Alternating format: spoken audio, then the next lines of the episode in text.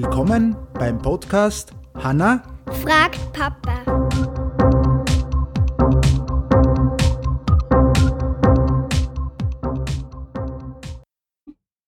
Hallihallo. Wer sitzt am Klo?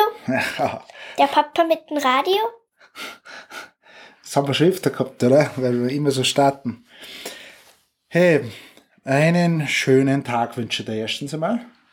Und, Mir? Ja, dir. Und natürlich auch unsere Zuhörer. Ähm, muss man sagen, wir freuen uns natürlich über Feedback, wenn man unseren Podcast auch bewertet. Das muss man schon sagen. Man, wir freuen uns über jede Bewertung. Über 5-Sterne-Bewertungen freuen wir sich aber ein bisschen mehr. das muss man sagen, oder? Ja. Ja, stimmt. Vier Sterne sind aber auch nicht schlecht. Sind auch nicht schlecht. Und freuen sich über jedes, über jedes Feedback, was wir kriegen. So, was ist, Hanna, was ist deine Frage heute?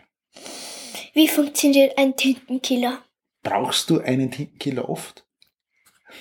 Kommt drauf an, in Mathe nicht so oft, in Deutsch öfter. Okay. Wie funktioniert ein Tintenkiller? Jedes Kind hat einen Tintenkiller in seinem Mäppchen und ist auch oft sehr froh darüber. Denn wenn einem dann doch einmal beim Schreiben mit dem Füller, Schreibfeder, wie man es immer noch sagt, wieso, wie sagst du eigentlich? Sagst du Schreibfeder? Zum Feder. Feder. Ja, Feder. Und Füller gibt's auch. Ein kleiner Fehler passiert, ist der Tintenkiller der Retter in der Not.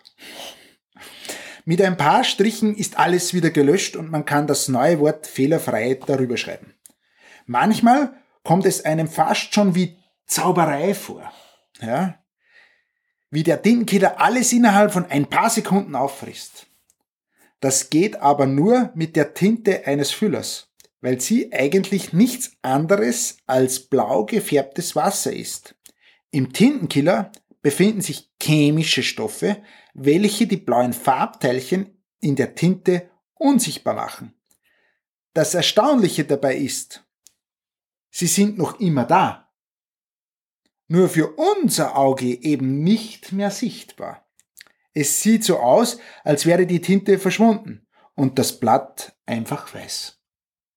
Das heißt, das ist nur da, aber das praktisch wird für unser Auge. It's magic. Ja, ich würde gerade sagen, fast schon, fast schon wie bei den Ehrlich Brothers, oder? Ja, das ist ein Zaubertrick, der Tintenkiller.